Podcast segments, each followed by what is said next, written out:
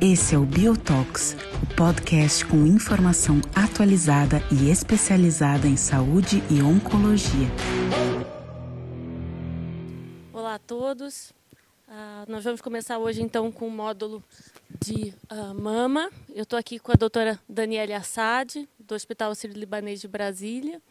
Nós vamos começar então falando uh, no módulo de mama do primeiro estudo que a gente selecionou, Uh, foi um estudo muito impactante, apresentado no simpósio na sessão presidencial.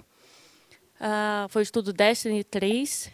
Daniela, queria saber um pouquinho suas impressões. Primeiro o desenho, né, que é realmente o desenho da análise da doença metastática, HER2, em segunda linha.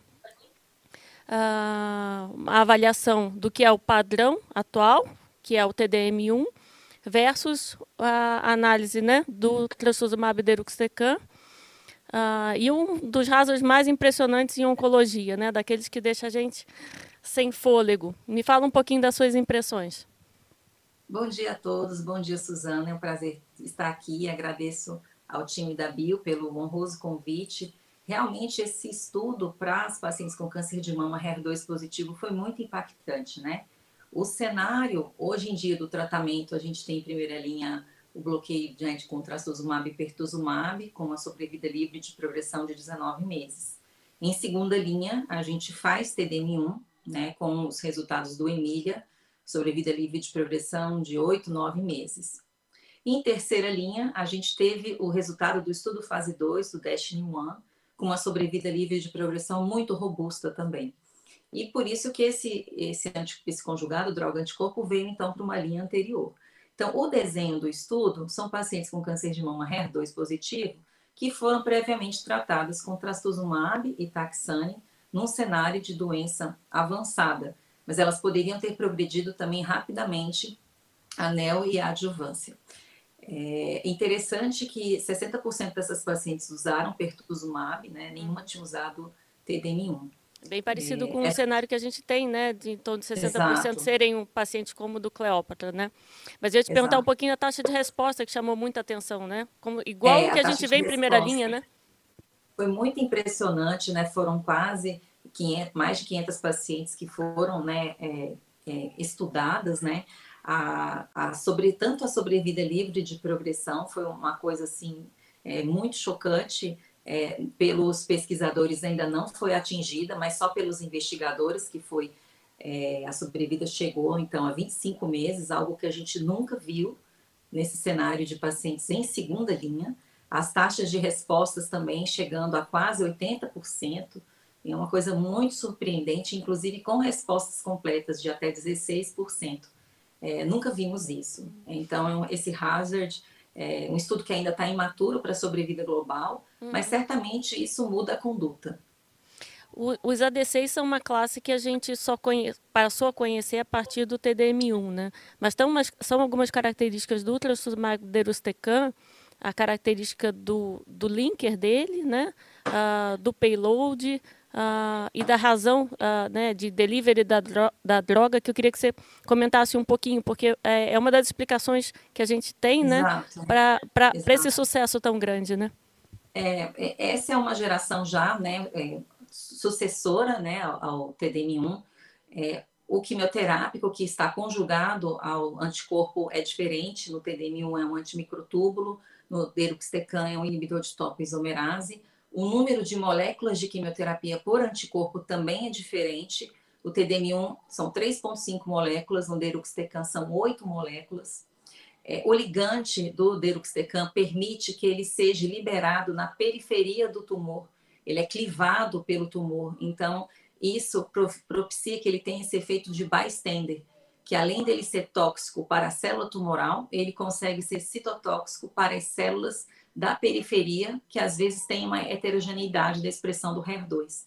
Então, ele é altamente interessante, a gente acha que isso é, talvez seja um dos mecanismos, e ele também está sendo estudado hoje para outros tumores que são até HER2 low. Então, a gente vê que ele vai realmente, acho que, revolucionar o tratamento do câncer de mama, HER2. Uma das coisas que foi muito interessante que foi a discussão da, da, da Chamu, ela tem um, até comentando para os colegas, né, tem uma revisão feita que tem figuras fantásticas né, na, na, na Nature, explicando muito esse racional, que é, é, é algo que vai, acho que vai revolucionar não só pela diversidade de ADCs que tem em, em, pesquisa, né, e por esse racional, que muita coisa ainda vai caminhar para outros, né, outros ADCs Sim. que vão vir ainda. Sim. Em relação ao que eu ia pedir para uh, você falar um pouquinho, a gente viu que teve uma resposta muito interessante em metástase do sistema nervoso central, né? Mas foram incluídas, diferente do tucatinib, metástases estáveis, né? Exato. Ah, uma das discussões que a gente tem é isso. Você acha que vai ter um cenário diferente na escolha da segunda linha ah, do trastuzumab deruxtecan, pensando mais em metástase estável e talvez do tucatinib pensando em paciente sem tratamento ainda ou talvez com uma metástase cerebral mais instável? Eu acho que hoje, no, no que a gente tem é, de disponível, se a gente tivesse as opções, eu acho que a gente usaria tucatinib para quem tem doença sem tratamento e reservaria o deruxtecan nesse cenário de doença controlada sistema nervoso. Mas eu acredito que quando vierem mais estudos, se tiver realmente um estudo que foque nessa população, eu acredito que vai ter resposta. É um, o resultado é muito surpreendente, então por que não ter metástase? É, resposta também no sistema nervoso central. Muito eu bom. acho que vai ser a combinação perfeita, né? Tanto uhum. sistêmico quanto sistema nervoso central. Muito bom. Vou fechar porque eu acho que é o estudo mais importante. Então, certeza que ele foi para a segunda linha, o trastuzumab deruxtecan. Exato, acho que sim. Hum. Eu acho que isso é mudança de paradigma de uhum. tratamento uhum. e eu aguardo a gente chegar aqui para a gente poder oferecer para as nossas pacientes. Muito bom. Você acha que a gente imagina que o TDM1 vai responder pós-transfusumab deruxtecan, como será que ficou nossa terceira linha? Um estudo tão positivo, ele é, é, é tão interessante que ele vai gerar outras perguntas, né? Como é que vai ficar o, é, a nossa vida depois? Hoje, eu acho que hoje, como a gente já faz o tratamento da doença HER2 por muitos anos, a gente manteve trastuzumab e foi apenas trocando os quimioterápicos. Uhum. Hoje, a gente, mesmo na progressão, a gente ainda tem essa essa possibilidade. Eu acredito que ele vai continuar sendo usado em linhas subsequentes, após progressão. Depois de tucatinib, TDM1, vão ser todas opções. Eu acho que vai continuar assim. não sei se vai ter estudo sobre isso. Talvez não, não vá ter. A gente vai acabar tendo que usar sem, sem ter muito esse, esse embasamento. Muito bom, perfeito. Vamos seguir então. A gente vai agora Vamos. falar do Keynote, o 355. A gente vai falar um pouquinho da atualização, que são os dados de sobrevida global, né, que foram dados interessantes. É o cenário dos tumores triplo negativos avançados. Uh, o 355 ele é Uh, ele tem um desenho interessante porque ele incluiu pacientes que tinham uh, terminado o tratamento a, a, com seis meses, né, diferente do Impassion, o 130, 131, que os, o limite eram 12 meses. E ele permitia Isso. taxanos, que poderia ser o paclitaxel ou o nab-paclitaxel, e carbogenzar, né? Então tinha, tem uma gama mais variada, né, de opções. E foi uma atualização, acho que muito importante em sobrevida global e pelos dados já, né, de sobrevida de, livre de progressão restrito aos pacientes com CPS maior ou igual a 10. O que, que você achou dos dados? Acho uma consolidação importante, né? Eu acho que é uma, a gente precisava desse dado, né? porque até o momento, né, os tratamentos que a gente faz para o câncer de mama triplo negativo avançado, a gente sabe que eles têm uma eficácia limitada. As pacientes têm um prognóstico muito ruim em termos de tempo de sobrevida global. Então, é um trabalho que atinge esse objetivo de aumentar a sobrevida global, ele há de ser muito aplaudido. É, eu acho que, que chama atenção realmente essa possibilidade de fazer químios diferentes, né? Uhum. É, que cerca até uns 38, 40% das pacientes têm esse CPS maior ou igual a 10, né? Uhum. Pela testagem, então a gente vai conseguir oferecer isso para um número razoável de pacientes com câncer de mama triplo negativo. E o dado de sobrevida global é altamente relevante, né? Sim, é, é seis meses, né? Uhum. meses para 23 meses. E não só isso, né? Em dois anos, 48% das mulheres vivas para né? triplo Isso, negativo, né? Para triplo negativo avançado, não é uma coisa que a gente vê todo dia. Muitas pacientes morrem antes, né? Então, é, eu achei esse, esse uhum. resultado super bom. É interessante também que a gente vê é, a sobrevida livre de progressão continua sendo positiva no CPS maior ou igual a 10, né? Uhum. Esse follow-up maior de 5,6 para 9,7 meses, né? E uma taxa de resposta também muito importante, né? De 40% para 52%, né? Eu achei que foi muito interessante é, os desfechos sobre os, os, eventos adversos são os compatíveis com imunoterapia, então não tem nada de novo. Uhum. Manejável, é, algo que... que... a gente já tenha o exato, cuidado, né? Já, exato. Então eu acho que dá uma robustez e eu vou te confessar, eu espero essa aprovação. Uhum. Nós já temos o pembro no país, né, para outros tumores. Eu espero essa aprovação para poder tratar as nossas pacientes com câncer uhum. de mama. Eu acho bem atraente. Acho importante para a gente conversar até para os colegas essa, essa questão do ponto de vista prático, né? Porque a gente vai ter que uh, pensar agora em duas análises, né? Pensando se, uh, se você pensar em usar uh, o pembro, o anticorpo que a gente vai pedir, né? Que vai ser o, o 22C3. Isso. Vai ser, acho que, minha impressão, um pouco mais prioritário. Mas se em um cenário que ele não vier positivo, que quase 40% dos pacientes vão ser, você pensa ainda em tentar o, o ateso, e aí você vai ter que usar o SP142, e aí é um pouco menos, né? em torno de quase 30%, em torno de 30% dos pacientes. Você pensa ainda nesse cenário? Eu acho que o racional para a gente agora é seguir até a tendência que foi começada pelos Estados Unidos, né? Uhum. Que eles agora têm só essa aprovação, né, de Pembro para imunoterapia no câncer de mama triplo negativo. Eu acho que a gente começa com esse, que é o dado robusto, uhum. muito sólido de sobrevida global para quem tem o PDL1 CPS maior ou igual a 10. Uhum. Um, se for negativo, eu acho que vale até a pena tentar, porque tem pacientes que são respondedoras, né? Sim. E, e respondem uhum. a longo prazo. Então, eu acho que vale a pena tentar, sim, a gente tem disponível no país, né? Uhum. Mas acredito que a escolha, a preferência vai ser patente. E vão ser duas sequências de análise, provavelmente, né? Uma Acho primeira prioritária e talvez uma segunda como alternativa, né? Acho Perfeito. E aí vamos continuar no cenário, então, de doença metastática, agora no Monalisa 2, também dados que acho que foram consolidações muito importantes né, da sobrevida global, o cenário, então, de doença hormonal positiva, HER negativa, ah, cenário de doença hormônio sensível, né? então a primeira linha, a associação dos inibidores de ciclina do ribociclib com o inibidor de aromatase, ah, passando aí a, a, a, marca dos 60 meses. Ah, muito interessante a gente poder ter visto também isso, né? Nossa, eu achei o estudo fantástico. Achei o estudo fantástico. A gente tem né, os ganhos com os inibidores de ciclina em primeira linha, né? tanto o Palbo, quanto o Ribo, quanto a Bema. Os hazards são muito parecidos para a sobrevida livre de progressão, né? É muito parecido o ganho, de 14 para 24 meses de sobrevida livre de progressão, que é o endpoint primário dos estudos. E a gente precisava dessa informação de sobrevida global. E essa sobrevida global, né, esse incremento de 12,5 meses, é muito importante, né? Com duas drogas orais, inibidor de aromatase, letrozol com ribociclib. Importante que o ganho de, de, de, de benefício de sobrevida ele foi aumentando com o maior follow-up. Uhum. Em quatro anos, o ganho de sobrevida, a diferença era 5,7. Em cinco anos, foi 8,4. Em seis anos, chegamos a esses estrondosos 12,2%. É, e outras coisas que chamam a atenção é, é, por exemplo, o atraso para o início da quimioterapia.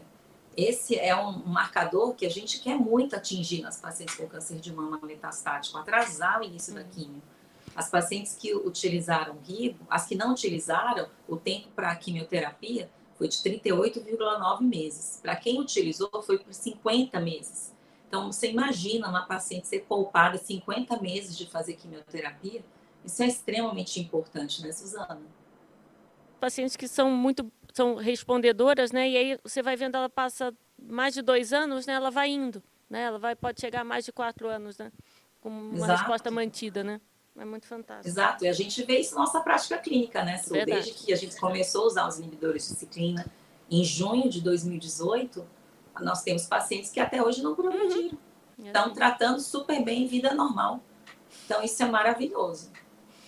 Estamos passando agora para o cenário então de neoadjuvância. A gente tem o Brightness, né, que foi o estudo que avaliou na neoadjuvância a questão da carboplatina e do inibidor de PARP, que aí foi o veliparib.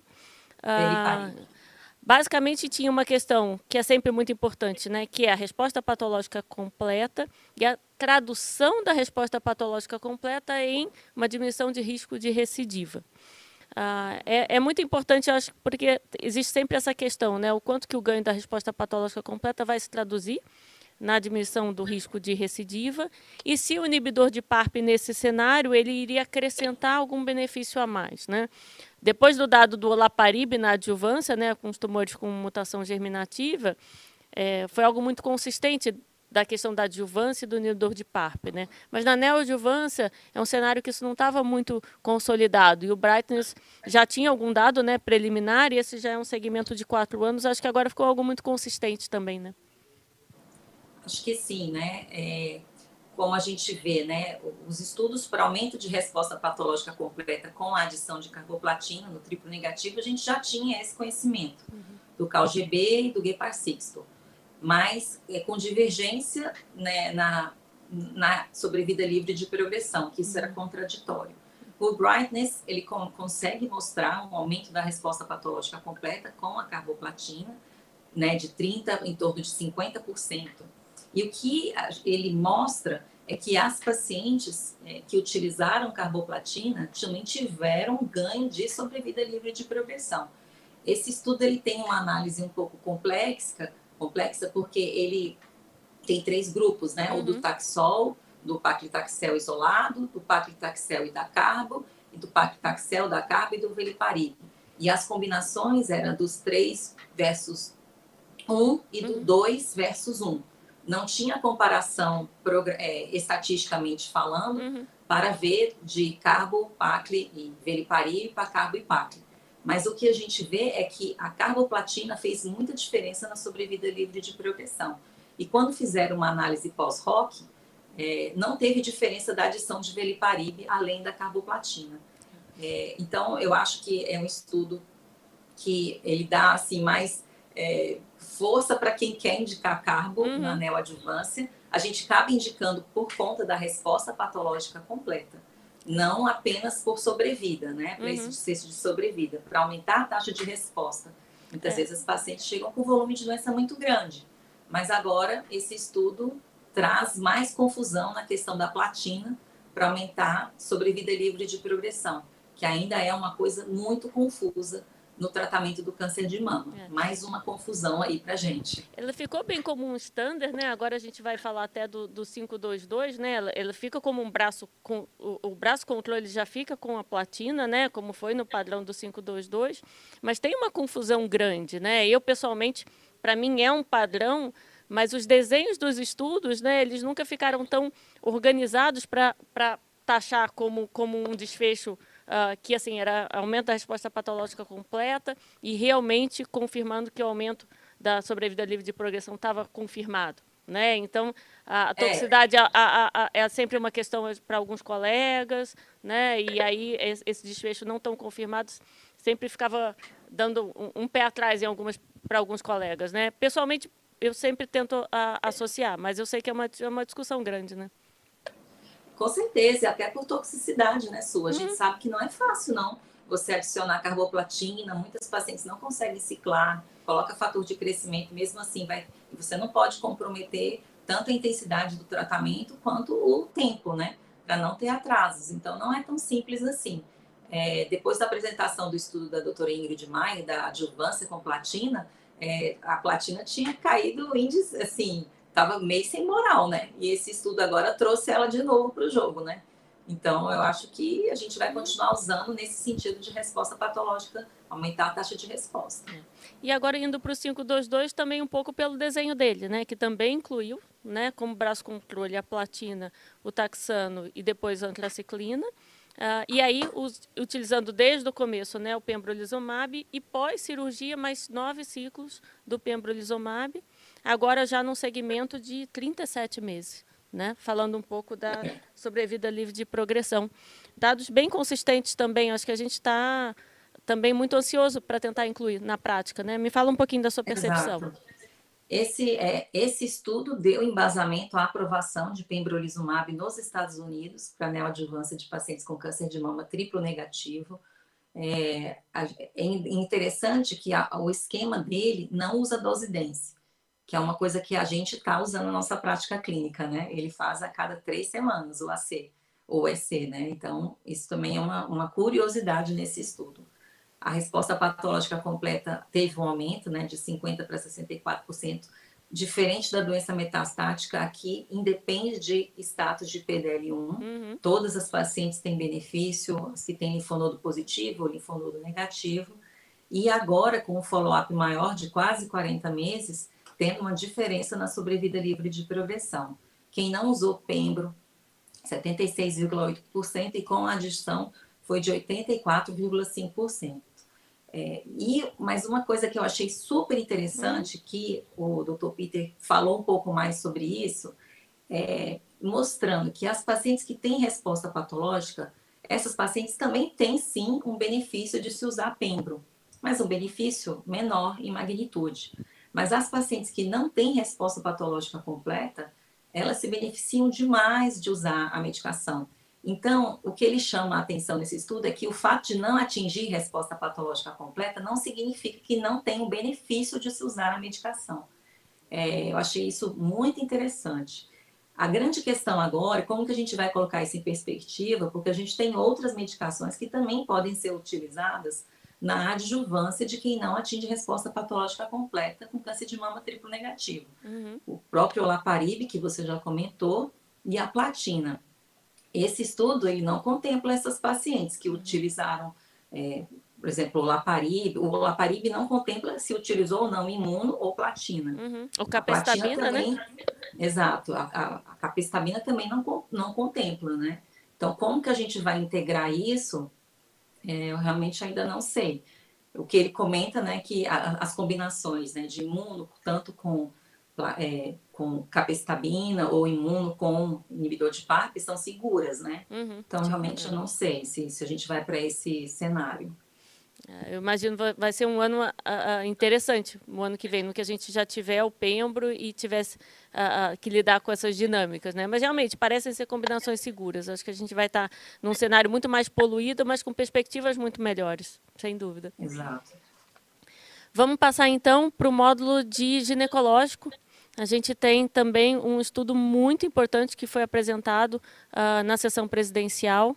Uh, uh, muito feliz em ver um estudo tão modificador em colo, na é verdade, para os nossos pacientes com câncer de colo de útero. a imunoterapia também está sendo né, a, a, algo extremamente modificador para a primeira linha de câncer de colo de útero. Uh, foi o Keynote 826, então. Uh, ele avaliou a adição do pembrolizumab à quimioterapia baseada em platina, apresentado para a doutora Nicoleta. Uh, me fala um pouquinho das suas impressões. Eu queria que você considerasse algumas questões. Então, o benefício que ele deu uh, independeu, na sua opinião, da associação com bevacizumab ou não? Uh, você consideraria avaliar a, a expressão do PDL1 para indicar ou não. Você acha que teve uma questão importante em relação ao, ao estadio 4, que, que é relevante pensar em talvez não indicar no estadio 4? Ou pelo dado tão importante, né, taxa de resposta, sobrevida livre de progressão, e sobrevida global e até qualidade de vida, né? Uh, isso não seria uma questão que a gente pensaria em, em, em deixar de indicar? É, eu acho esse cenário de imunoterapia para câncer de colo do útero é um cenário que é quente, né, na gineco-onco. É, hoje, né, o que, que a gente tinha, né? A gente tinha de estudos para pacientes com é, mais de uma linha de tratamento, né?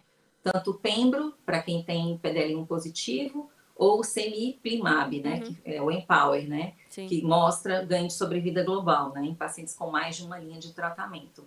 É, mas não, não tínhamos essa informação em primeira linha e também primeira linha associada ao bevacizumab, que também que é o padrão uhum. que a uhum. gente usa baseado no GOG 240.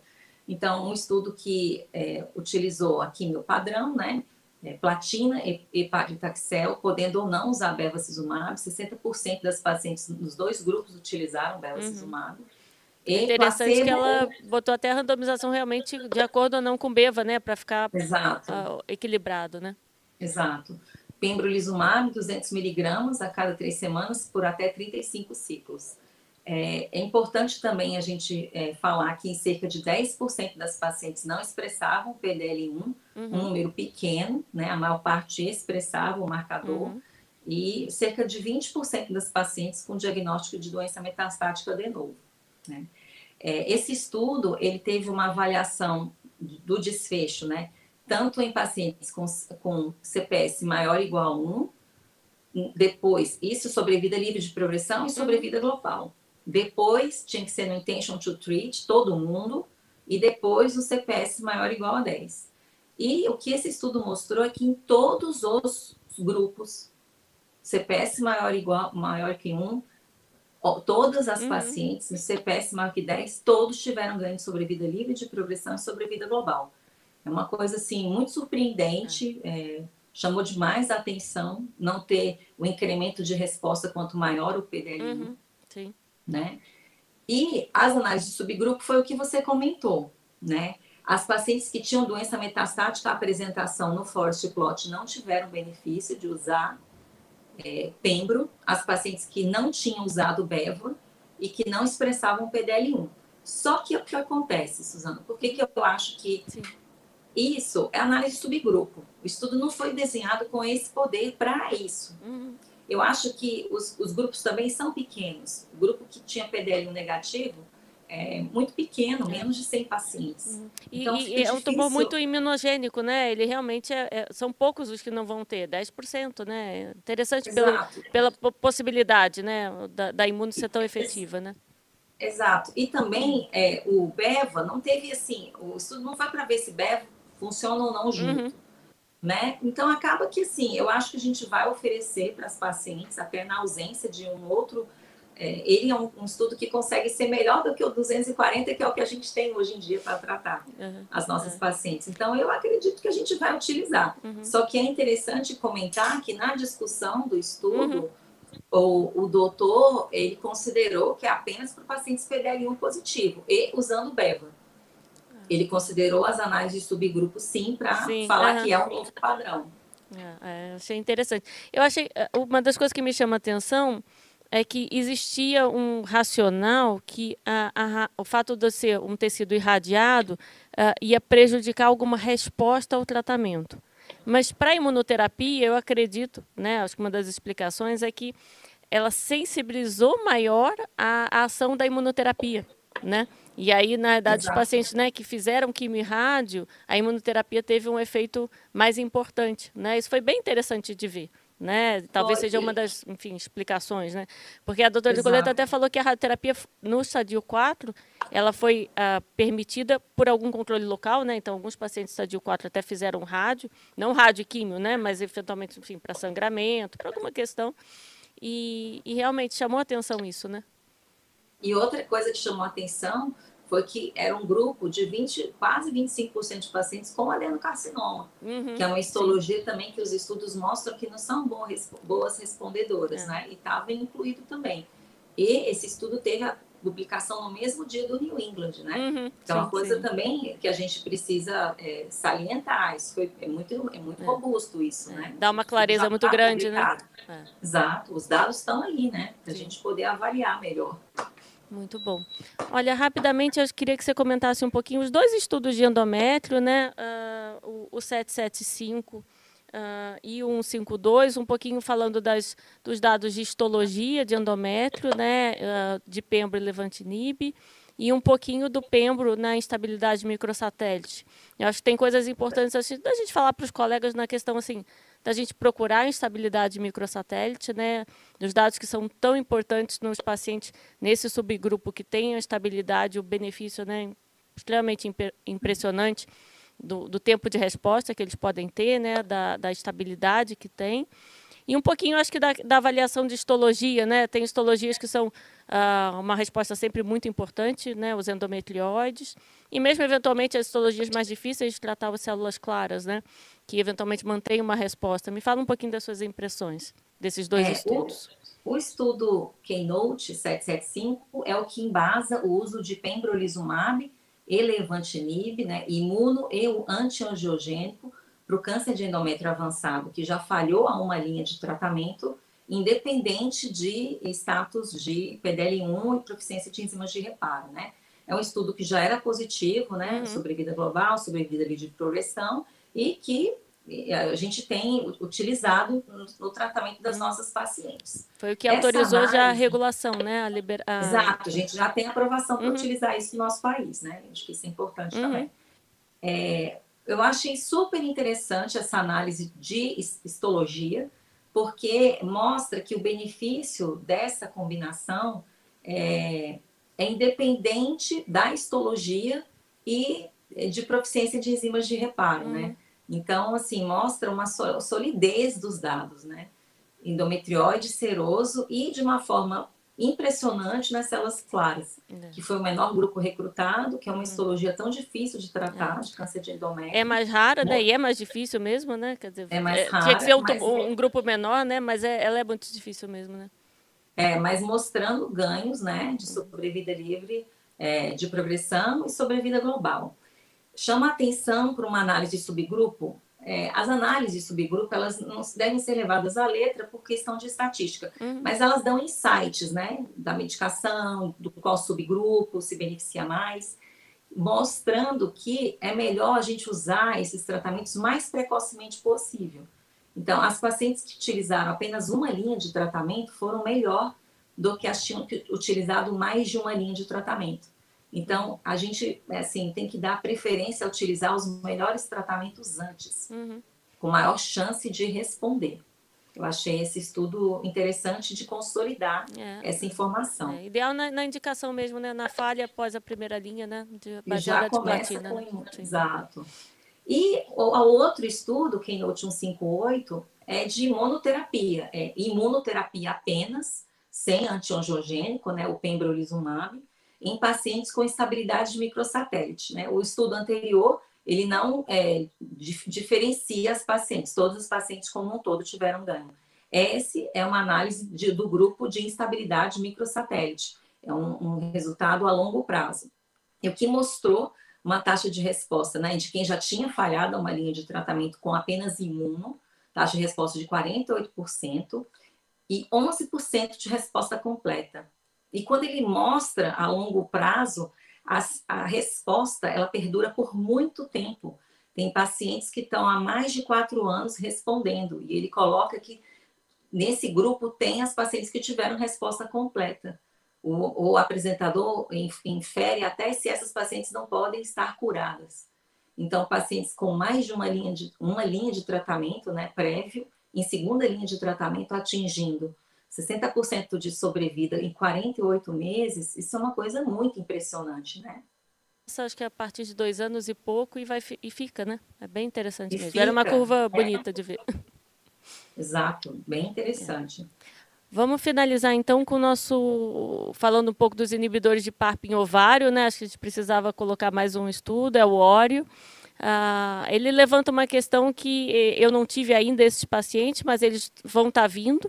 Né? Então, são os pacientes que usaram o inibidor de PARP, uh, tiveram uh, uma recidiva, né? usaram uma manutenção de inibidor de PARP, tiveram uma recidiva sensível à platina, e aí a pergunta que ele está respondendo é se será que a gente pode uh, usar, fazer uma nova manutenção de inibidor de PARP nesse, nesse cenário. Né? Então, você reexpôs a platina porque ele era sensível, e será que você pode reexpor ao inibidor de PARP? Interessante que ele fez uma análise dependendo do tempo que foi a sensibilidade à platina, né? E se, dependendo se tinha mutação de, é, de BRCA ou não. Uh, são dados ainda, acho que, uh, um pouco iniciais, mas muito interessantes da gente ver. É, eu achei esse estudo fantástico. Um estudo de fase 3, é, que avaliou pacientes com, com muitas linhas de tratamento uhum. prévio foram duas cortes, uma com mutação de BRCA e outras sem mutação de BRCA. As pacientes que tinham mutação, é, elas tinham que ter utilizado a manutenção por pelo menos 18 meses após quimio de primeira linha, ou pelo menos 12 meses após quimio de segunda linha. Já as, as pacientes não lutadas, esse tempo era menor de manutenção, a manutenção após quimio de primeira linha foi de apenas 12 meses, e quimio de segunda linha apenas 6 meses. Os dois grupos, a randomização para o Laparib, 300 miligramas duas vezes ao dia, uhum. ou placebo. É importante a gente falar que essas pacientes, menos de 10% era, é, só, tinha feito duas linhas de tratamento. Então, a maior parte era paciente com muito volume de doença. E, e muito e ainda assim muito sensível à platina, né? Quer dizer, aquelas pacientes que a gente sensível. conhece, né? Elas existem, né? A gente trata bastante Exato. elas, né? E apenas 20% das pacientes é, tinham atingido resposta é, completa com o esquema de quimioterapia antes de entrar na manutenção. Então, elas tinham doença em atividade. Então, isso é importante. Na, na corte que não tinha mutação de BRCA, é, eles fizeram análise do status de recombinação homóloga. 40% apenas é, tinham é, é, recombinação homóloga, deficiência. É, isso tudo é para ver se o, se o benefício de se usar manutenção realmente tinha alguma coisa relacionada à deficiência de recombinação homóloga em quem não tinha mutação de BRCA. Quando a gente olha as curvas de sobrevida livre de progressão, na corte com mutação de BRCA, teve um ganho de sobrevida livre de progressão, placebo 2,8 meses para 4,1 meses, mas quando a gente coloca isso, por exemplo, em pacientes com, em 12 meses, 19% do grupo que usou o Laparib, não, manutenção, né, uma outra manutenção, uhum. não tinham tido progressão, versus todas as pacientes do placebo progrediram. Então, a gente tem um grupo de pacientes que é sensível e que se beneficia de fazer uma segunda manutenção. E esse, esse resultado também foi presente no grupo que não tinha mutação de BRCA. Também teve um, um ganho de sobrevida livre de progressão, foi mínimo, mas mesmo assim com diferença estatística. Mas em 12 meses, 14% do grupos que foi retratado com manutenção de olaparib estava sem progressão versus nenhuma do placebo. Então, isso é importante. E outra análise que foi muito importante é que o benefício no grupo que não tinha mutação foi independente de status de deficiência de recombinação homóloga. Todas as pacientes se beneficiaram. É, eu acho que, assim, é um estudo que, que a gente não tinha essa pergunta, se uhum. a gente poderia reexpor as pacientes novamente a inibidor de PARP nesse contexto de doença platino sensível mostra que os efeitos colaterais são condizentes com o que a gente já tinha. É, não tinha síndrome mielodisplásica ou pneumonite por conta de fazer nova manutenção com o Laparib. E ele, eu acho que dá bastante embasamento para essa é, indicação, né, de retratar. Óbvio que a gente vai querer ver a publicação, ver uhum. como que foram esses grupos, porque ele também infere que as pacientes que usaram o maior tempo de manutenção foram as que mais se beneficiaram. Então, será que a gente tem um valor mínimo de tempo que usou antes para a gente saber se a paciente vai se beneficiar ou não? Uhum. Acho que a gente precisa desse tipo de informação, né, Suzana? O, o, tanto de sensibilidade à platina é o que realmente vai dar re, é, resposta à PARP e a gente precisa ver a publicação. Mas é, ele já respondeu uma, uma, uma dúvida muito premente mesmo e está abrindo uma possibilidade muito grande, né? Eu acho, eu acho. Foi, eu acho que essa, esse congresso da ESM, para quem trata câncer de mama e ginecológico, foi maravilhoso. Trabalhos assim que realmente mudam a nossa prática clínica, como há muito tempo a gente não tinha nas duas áreas, né? Eu acho que resultados muito animadores. Eu acho que a gente precisa realmente estudar melhor esses trabalhos e começar a colocar em prática. Uhum, sem dúvida. Daniele, muito obrigada. Sempre um prazer estar com você, discutir esses estudos que foram muito modificadores. Obrigada, Bio, pelo, pelo convite, né, pela oportunidade. E nós vamos dar continuidade, então, com os próximos módulos.